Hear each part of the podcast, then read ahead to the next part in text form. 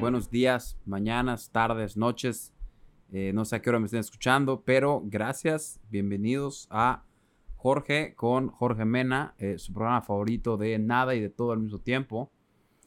Eh, justo ayer, como que me cayó el 20 de que hay más o menos 50 personas dedicándole 20 minutos de su día, 30 minutos de su día, 40 minutos de su día a escuchar las pendejadas que tengo para decir. O que mis cuates tienen para decir. Y no, ven, qué, qué chido. Qué chido, de verdad. Eh, no sé, se siente padre, se siente padre, no sé cómo explicarlo. Y creo que soy muy agradecido. Entonces voy a seguir haciendo esta madre hasta que yo pueda. Me gusta mucho, me gusta como contar historias, que es justo el tema, justo, justo el tema que platico con, con mi invitado de hoy, Paul Antoine Matos. Es un cuate que yo conocí en la secundaria, estudiamos juntos. Bueno, él era una generación arriba de mí. Pero pues en la Ibero como que siempre todas las generaciones estaban muy cerca, ¿no?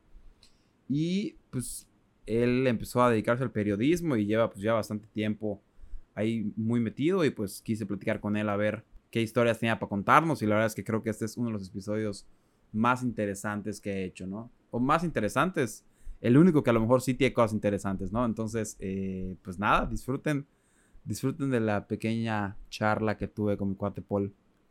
Bye.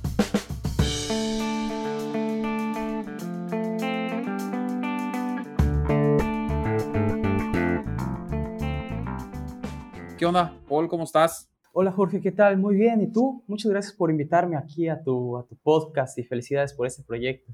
Tú siempre has querido emprender pues en, en cosas como podcast o escribir y, la verdad muchas felicidades por esa, esas ganas de, de emprender, de, de, aventurarse. Oye, no, te agradezco mucho, gracias a ti por estar aquí. Eh, sí, pues aquí estamos, a ver, tratando de, como siempre, pues contar una historia o, bueno, contar una historia es, es como ser muy poético a lo que en verdad me gusta, que es echar chisme, ¿no? O sea, yo vivo y muero por el chisme porque me encanta y me hace muy feliz. Entonces, pues el podcast me parecía un formato apropiado para, para chismear a gusto, ¿no? Claro, claro. Se lo está diciendo un periodista. Exactamente, ¿no? Justo. Echar el chisme, yo no sé. Justo por eso quería, quería platicar contigo hoy, ¿no? Quería platicar un poquito más o menos de, de qué estás haciendo, a qué te dedicas, dónde estás trabajando, como, como más o menos para que te presentes igual con, con las personas que a lo mejor no te conozcan tanto. Claro, pues sí, Jorge. Ahorita, bueno, soy periodista.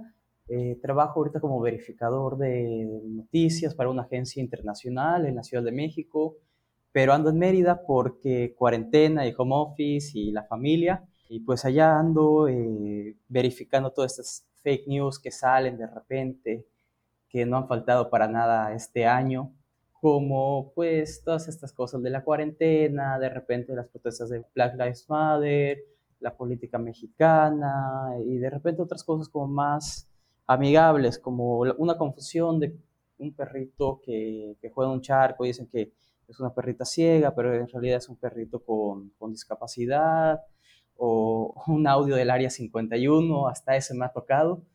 Y eso es por una parte del periodismo que hago. He trabajado, bueno, estoy cinco años como periodista. Empecé aquí en, Mérida, en la Jornada Maya, y este año pues me pasé allá a la agencia. Y también me gusta mucho escribir crónicas, contar historias. Y he colaborado con varios medios como la revista Este País, he escrito historias sobre los mayas en Cuba, que, que fueron llevados ahí como como esclavos y resulta que hay una, una comunidad de descendientes de mayas.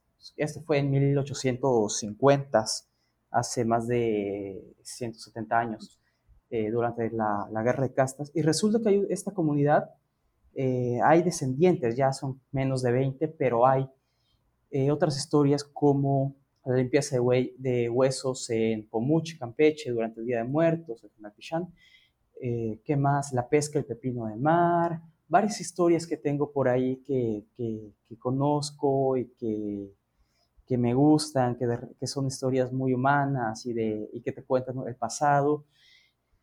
Y, y, bueno, igual si alguien, tú u otra persona eh, conoce alguna historia interesante, pues, pues con mucho gusto lo platicamos, a ver qué se puede hacer o incluso si quieren escribir yo, yo echarles la mano. Y pues básicamente eso, ese, ese es quien soy. Oye, me parece, me parece perfecto. Vamos, vámonos por partes, ¿no? Ahorita que dices todo esto del fact-checking, o sea, como que vamos a hablar primero de eso y luego vamos como avanzando, ¿te parece? Y cómo, no sé, siento que nosotros, eh, personas que estudian la prepa, tenemos como, digámosle, el método científico como muy arraigado para saber qué es verdad y qué no, ¿no? O sea, tú tienes una hipótesis, tú la compruebas y eso es lo que, al menos en papel durante la prepa y para, para trabajos escolares, pues como que así encuentras, digamos, la verdad o algo para saber la ciencia. La metodología de la investigación. Exactamente. La metodología de la Exactamente. Ahora, ¿cómo es tu proceso como fact checker para saber, soné como Marta de baile, como fact checker, eh, ¿cómo es ese proceso para saber que algo de lo que estás investigando, pues, es verdad, ¿no? Claro. Si no es un proceso como tal científico de objetivos e hipótesis, al menos no en el estricto sentido. Claro que hay una hipótesis de vez en cuando, o sea, sobre todo en periodismo de investigación y en el fact-checking, vemos algo que un post, un video, un texto que circula y que nos causa un extraño, un, que se nos hace raro. Lo que dice o por cómo se ve o el contexto. Pon tú un ejemplo, las ahorita protestas contra eh, contra las medidas por el coronavirus en Alemania.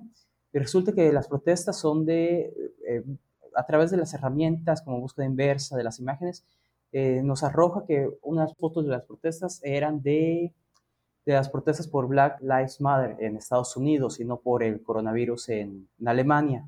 Y, pues es mucho como de intuición y de, y de tener como ese, ese colmillo, ese, ese estar siempre alerta a, a lo que puede salir. Es por ahí. De repente usamos las herramientas que te acabo de mencionar, búsqueda inversa, contactar, expertos es muy importante, que si es una cuestión médica, que han salido muchísimas ahorita durante, durante la pandemia, les decimos, oye doctor, una infusión de, de, eucalipto funciona para el coronavirus y nos dicen, no, no hay pruebas, esto puede, eh, y, y, allá te va diciendo el experto. Okay así es la, metodología. Y en este caso nosotros trabajamos con editoras que son muy, muy exigentes en su forma de, trabajar y eso nos ayuda porque eh, el trabajo final, el resultado, es algo que eh, intentamos y que muchas veces es sin fisuras. Sí, como al exigirte un poco más, pues te obliga a entregar un trabajo un poco de mejor calidad, ¿no? Sí, exacto, sí, sí, sí, justo eso, eh, es el trabajar para que quede el, trabajo menos cuestionable posible y de preferencia, que muchas veces buscamos eso, que no pueda ser cuestionado porque hay la evidencia.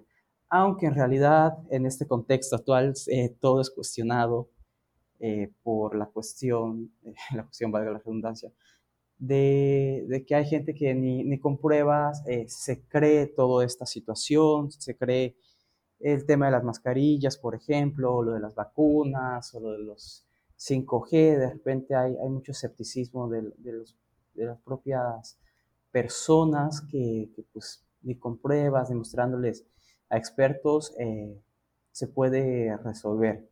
Oye, y no quiero, no quiero señalar con el dedo, pero la pinche banda de Estados Unidos está peleando. O sea, yo en México, gracias a Dios, no he visto como mucha gente peleándose porque el cubreboca los va a matar.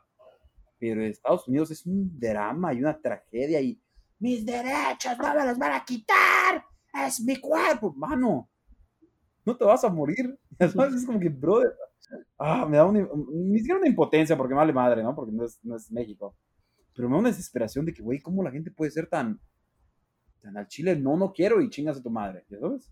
Es un cubrebocas, es, no es como si los doctores no los usaran de siempre o como si, no sé, algún soldado... Eh, de repente use una, una máscara antigas o, o que, que, ellos admiran mucho todo este, este tema de los militares o, Correcto, hasta, hasta los antivacunas se las creo más a los antimáscaras, güey. No mames, es que quién... Ya ven, cabrones, pero perdón, prosigue. Pero, pero sí, hay personas que, te digo, o sea, de repente como algo, hay contraargumentos muy sencillos como estos que te digo, o sea, hay personas que en su día a día viven con un cubrebocas por, ah, desde antes de la pandemia. Claro. Y nunca se han quejado, nunca ha habido eso. O, en Halloween, cuando te pones tu máscara, y que es algo muy común allá en Estados Unidos el Halloween, y con la máscara de, de, de estos monstruos que sofocas más que, que, que, que con un cubrebocas. Y no, y también está la prueba de las millones de personas que lo están usando ahorita y que no se están muriendo por usar el cubrebocas. Los que se mueren son los que no los usan. ¿Sabes? Es como que. Sí, sí, sí. sí. no, no, no, ha habido nadie que se haya muerto por usar un cubrebocas. Que te lo tragues, puede ser, pero pues digo, ya es que igual los gringos se meten a la boca todo, ¿no? Sí, sí, sí. Realmente sí es, es ridículo. Oye, y ahorita que comentabas eh, que de repente te tocan casos como, o sea, como, como cosas para verificar, como muy, digamos, burdas o, graciosas como esto del perrito, ¿tienes algún otro ejemplo que hayas dicho, qué cagado que, mi trabajo me da la oportunidad de conocer este tipo de historias que a lo mejor yo nunca conocería si no fuera por, por eso? Sí, ah, bueno, el, mes pasado trabajé en, había circulando un video de supuestamente la familia de Andrea Bocelli cantando, el, el hijo y la nieta pero en realidad eran dos personas, no recuerdo exactamente dónde, que cantan muy bien. Eh, ah, de, de Sudáfrica, de, eh, que cantan muy bien ópera y que los confundieron. Y ellos, eh, cuando los contacté, muy amables, nos dijeron, no, pues no, no tenemos relación con, con Andrea Bocelli, pero nos sentimos muy halagados porque, porque nos comparen con él, por ejemplo. Oye, entonces, o sea, tú tuviste que contactar a las personas directamente. Sí, sí, sí, para hablar, porque es, de preferencia se, necesita la fuente directa cuando son, son cosas como de ese estilo, por, porque ellos te, no solo para que te confirmen, sino para que te expliquen, te cuenten un poco de su historia, de cómo empezaron, o cómo fue, o en el caso del perrito, cómo lo adoptaron. Oye, eh, qué interesante, porque ya no solo eres eh, una persona que le gusta el chisme profesionalmente, sino también eres un stalker profesionalmente, porque me imagino que encontrar a esas personas en Sudáfrica no fue una tarea fácil. Pues fíjate, igual fue bastante sencillo, pero por el tema de, las redes sociales. O sea, como, como son gente que, lo, lo del perrito, o lo de Sudáfrica, son gente que, que comparten información, o sea, que, que tienen su propia página y, de repente una de esas a alguien le gusta mucho y lo comparte, y mucha gente lo comparte. Ah, ok. Es, mucho más sencillo eh, hablar con ellos, porque y, y, como son personas como no y corriente, como nosotros, no es como que le escribes un, le escribes un mensaje y ellos pues te, te responden y están más al pendiente y, se sienten bien cuando, cuando te dicen, no, te, te agradecen por contactarles. Ya, ya. O sea, hasta cierto punto hubiera sido más complicado verificar que sí eran parientes de Andrea Bocelli, ¿no? Sí, sí, sí, sí. Ok, ok, perfecto, perfecto.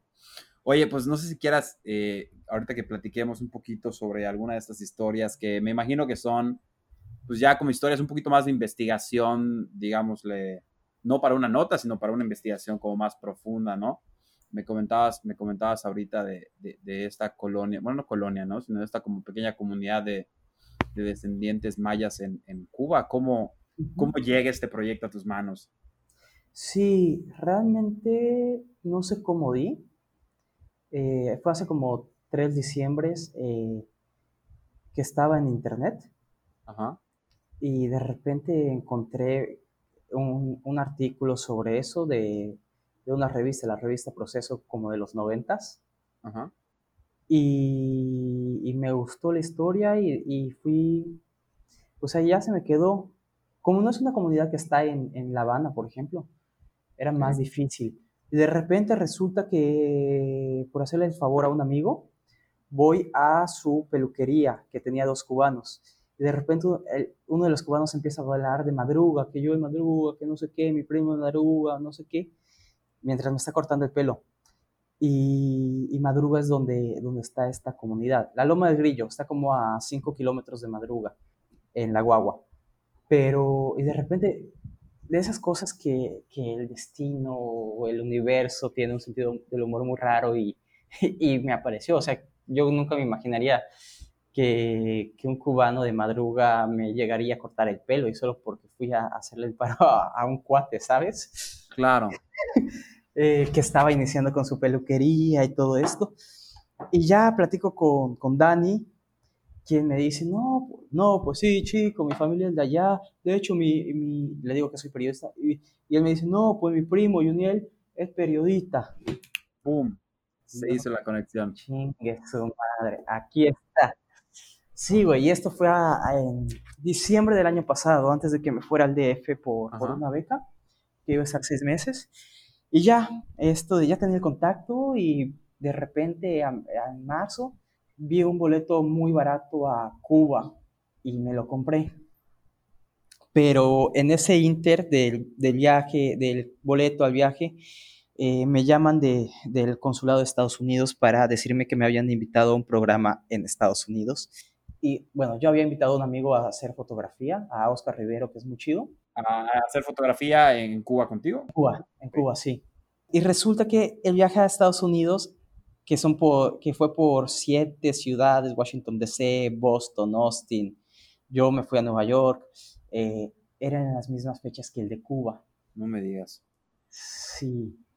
Y yo en ese momento le hablé a, la Oscar y le dije, oye, güey, esta, esta onda, esto de, hay pedo si te, si te dejo solo. Y, y él me dice, no, güey, sabes que tienes que irte y todo eso.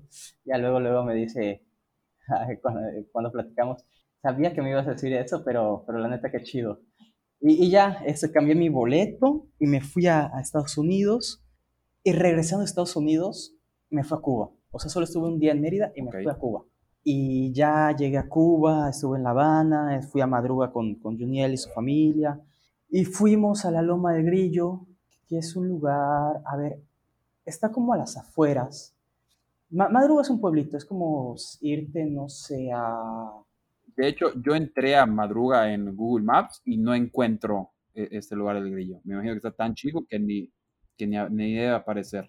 No aparece, es como decirte Kansacab o algo así, como es de 20 mil habitantes, es algo muy chico, Madruga.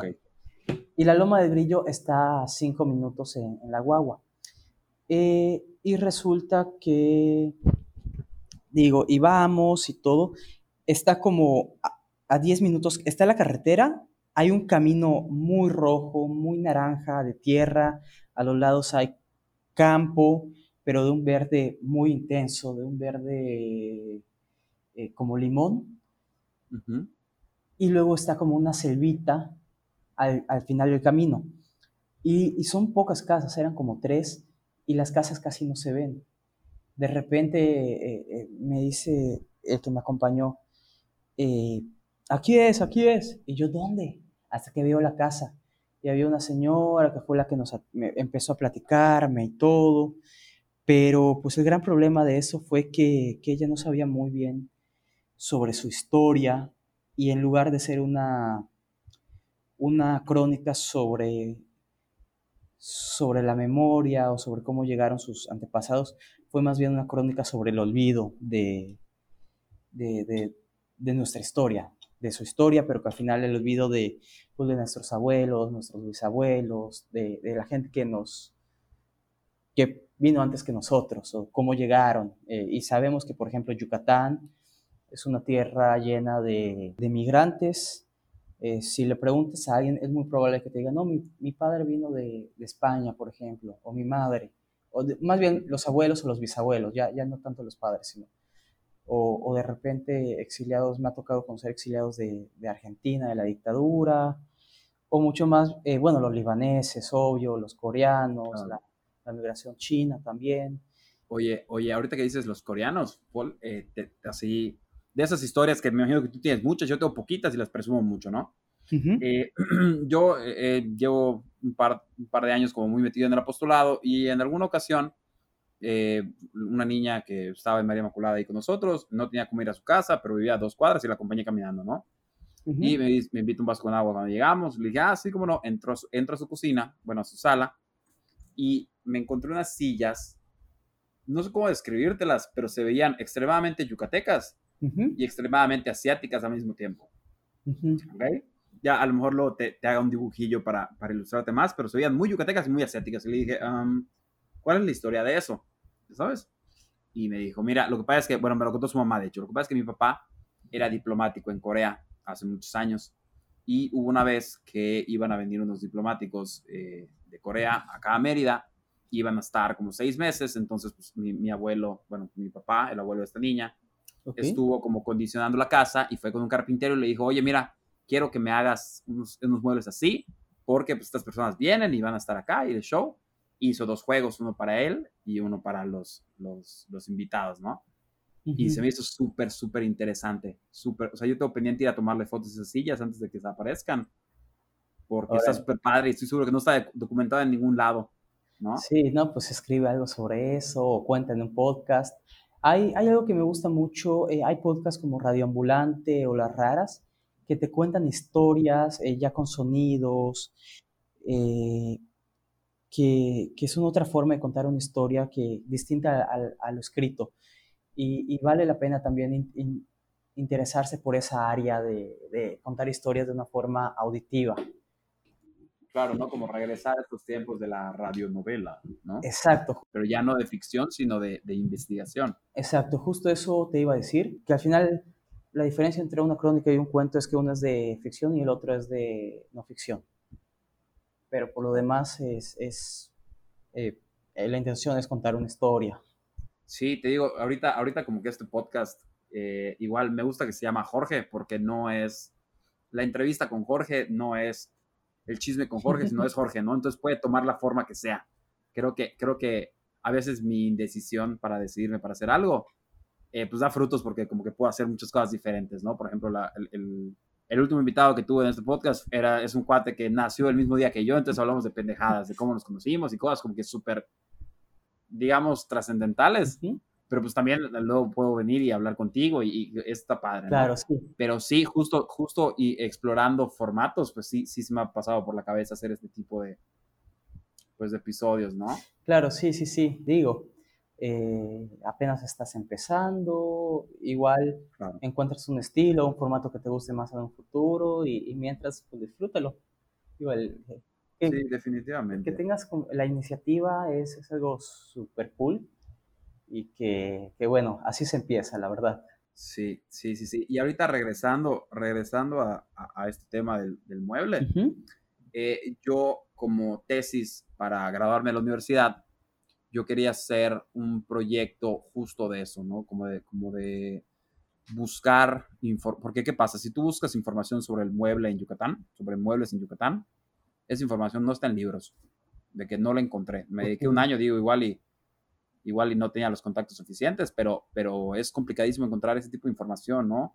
Eh, ¿qué, ¿qué, carpinteros habían? ¿De dónde tomamos influencia? ¿Qué muebles eran como muy comunes? Toda esa información no está escrita. Yo estoy seguro que en el cerebro de muchos carpinteros en el interior del estado está, pero como que yo la chamba que quería hacer para, para mi tesis fue, era eso, ¿no? Era como salir y hablar con esas personas y documentar todo, ¿no? Claro. Me la aprobaron, eh, había empezado a avanzar unas partes, como estructurar eh, el libro antes de tener la información, lo cual era una estupidez, pero pues así me pidieron en la escuela. Y pues luego el coronavirus llegó, entonces ya no pude salir, entonces tuve que hacer como que un pivote extraño, entonces propuse unos muebles, me los aprobaron y X. Ya, ya pude entregar para, para pasar todas sus materias pero como que todavía tengo ese bichito, ¿no? Entonces, pues a lo mejor este podcast puede ser un espacio para, para recopilar esa información. Sí, buscar y, contar las historias también de aquí. Eh, yo ahorita ando buscando gente que haya estado en el motín del penal de la penitenciaría hace 41 años, el 6 de septiembre del 79. Que de hecho, eh, por ahí un periodista del diario Yucatán me, me platicó que, que, tu abuelo eh, estuvo de cubriendo, haciendo las crónicas, que también es una, otro tema, el tema de, del periodismo actual contra el periodismo de esa época en Yucatán. Y, al leer las crónicas eh, me sorprendió lo, lo extenso que, escribía la gente, tu abuelo, otros periodistas, para lo que hay hoy, que hoy son 2.000 caracteres, que son 5 o 6 párrafos, párrafos, una hoja si acaso. Y en esa época, pues todo el periódico estaba lleno de, de, de esta noticia y, no se les sacaban las palabras y decían todo lo que sucedió. La verdad me sorprendió mucho cómo, cómo, cómo se contó esa historia en los medios. Y te digo, ahorita estoy buscando gente que haya, haya, haya vivido ese hecho, ya sea desde adentro, desde afuera o conocido. ¿Para qué? No sé.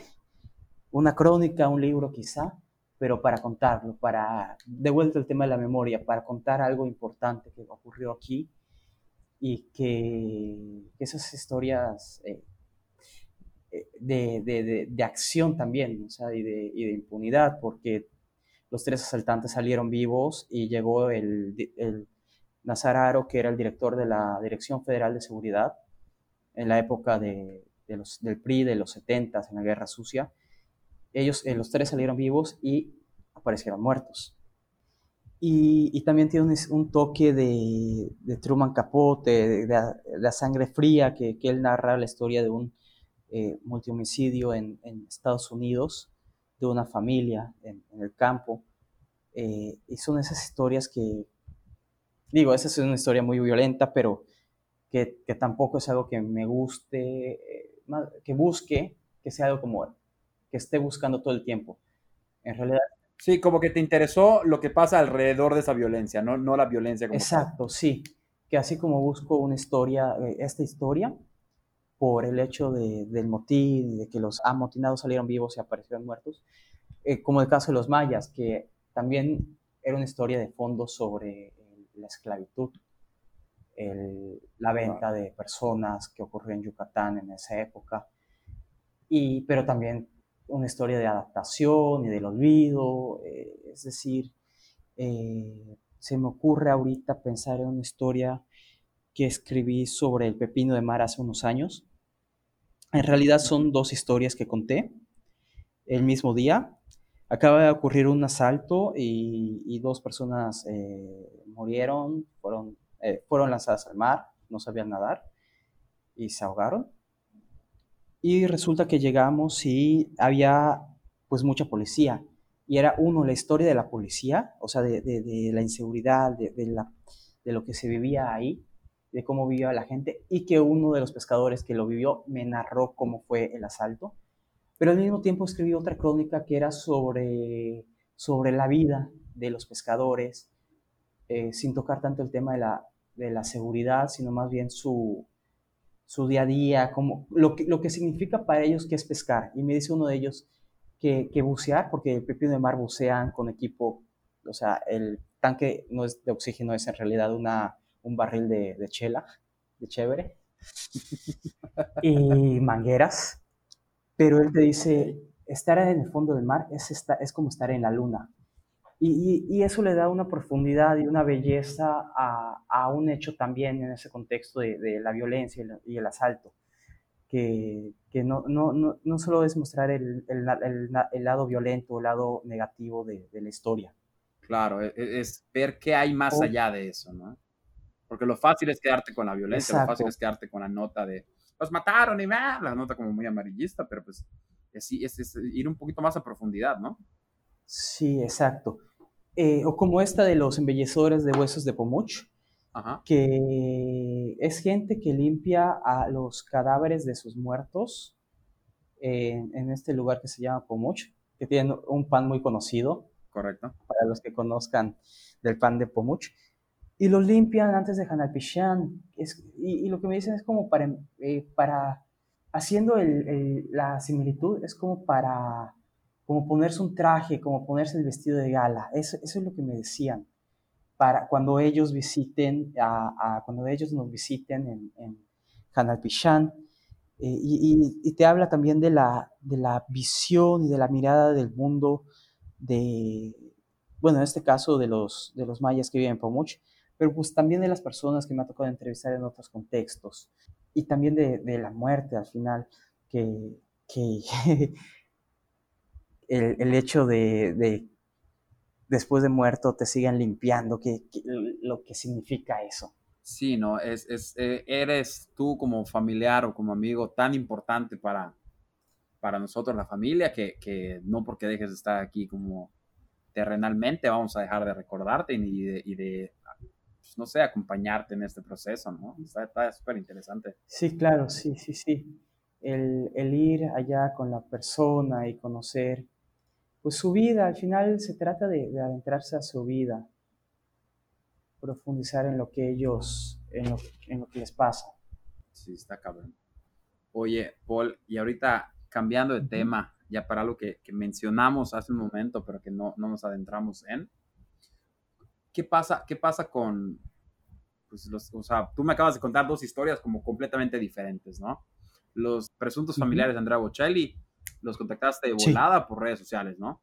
pero también te tuviste que ir, o sea, tuviste que tomar un vuelo a Cuba porque las personas que, que, con las que querías platicar, pues no, no podías contactarlas, ¿no? si me puedes platicar un poquito de cómo es esta, bueno, de entrada, como es muy evidente que la tecnología nos ayuda, ¿no? Sobre todo a hacer este tipo de historias, pero también siento que hay, hay, algo bonito todavía de tener que tomar, como decía mi abuelo, ¿no? Tu libreta y tu pluma para ir a investigar qué pasa, ¿no? Sí, sí, sí, justo eso, digo.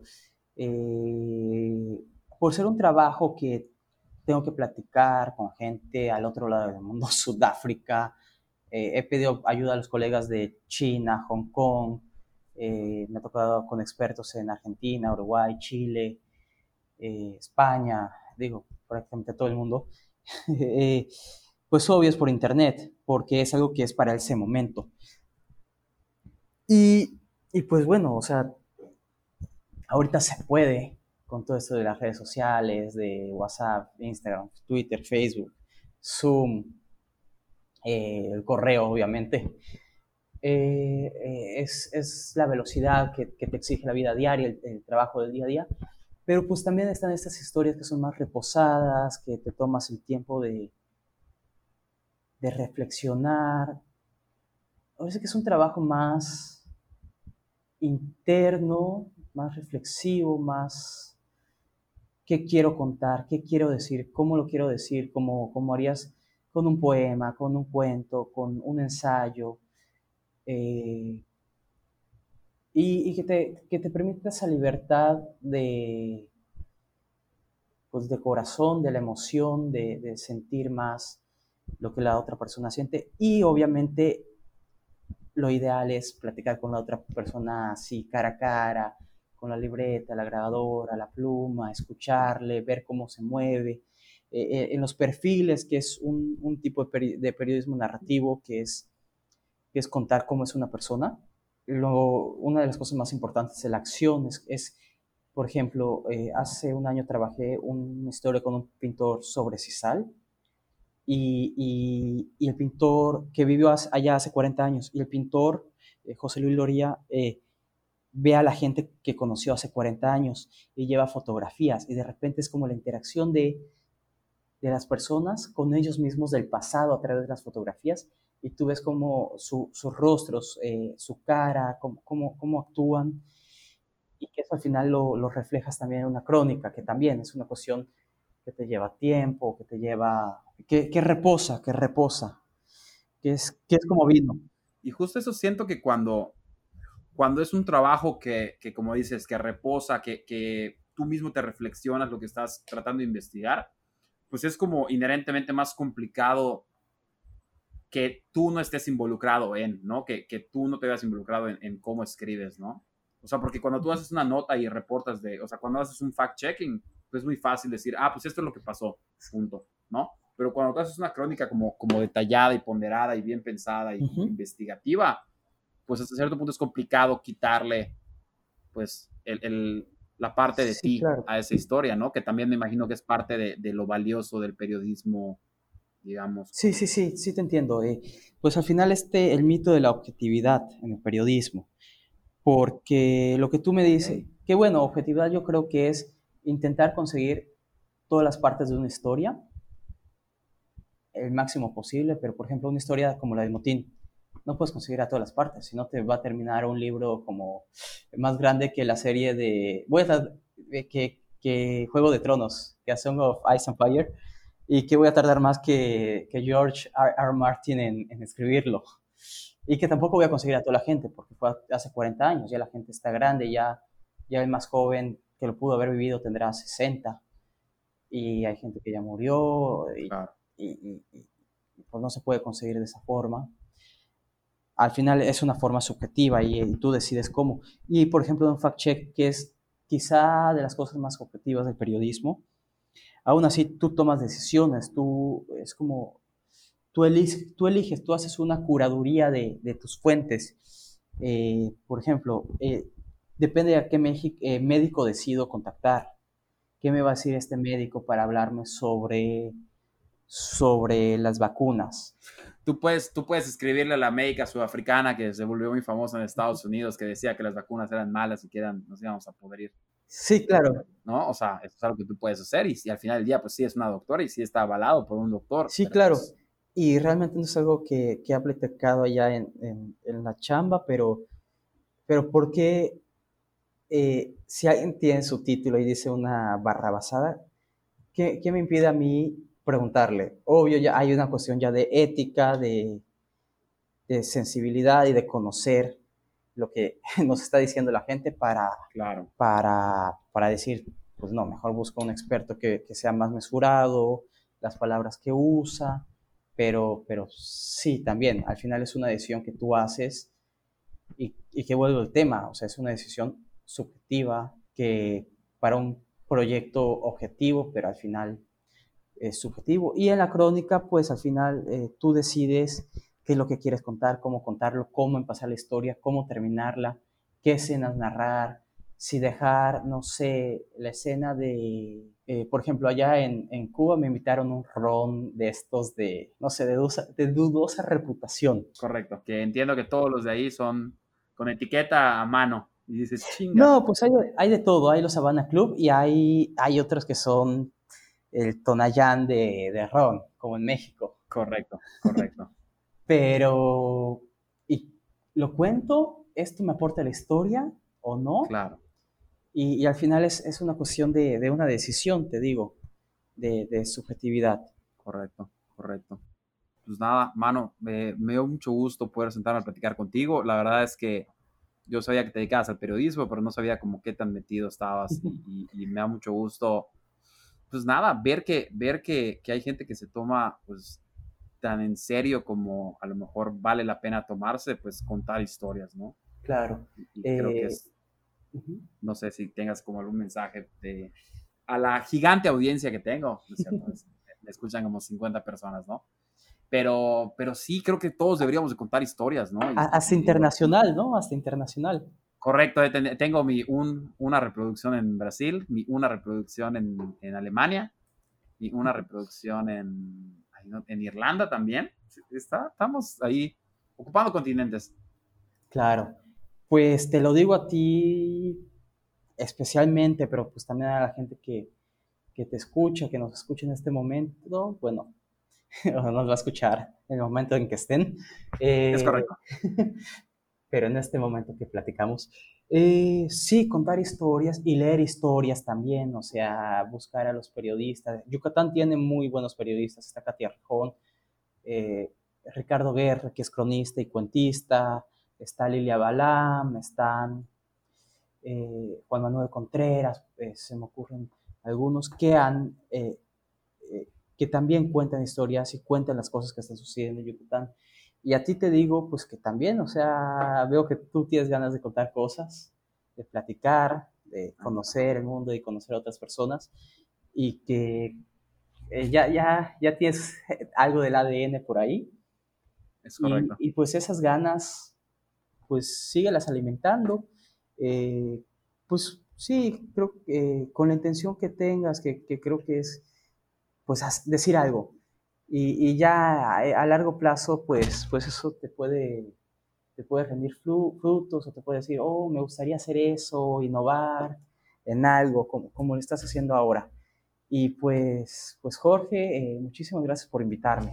No, Paul, muchísimas gracias por tu tiempo, por, por todo lo que nos viniste a platicar. Y nada, estamos pendientes, te agradezco mucho. Y pues, ah, ya me acordé, ¿dónde podemos leer lo que has escrito? Pues bueno, yo ahorita colaboro en la AFP, pero pues es más de una manera, digo, pero eh, es, es, es, la, es el fact-check, pero ya mis historias, eh, colaboro mucho con, eh, ¿cómo se llama? Eh, la revista Este País, y de repente aquí en Memorias de Nómada, que es de Katia Rejón, Ruido, de repente, por ahí hay, hay, hay algunas cosas que he escrito. Perfecto. Pues nada, te agradezco mucho otra vez tu tiempo y pues cuídate, estamos en contacto. Cuando tenga algo que contar, pues te cuento a ti primero a ver qué te parece. ¿Va? Va, perfecto. Pues Jorge, muchísimas gracias. Dale, estamos pendientes.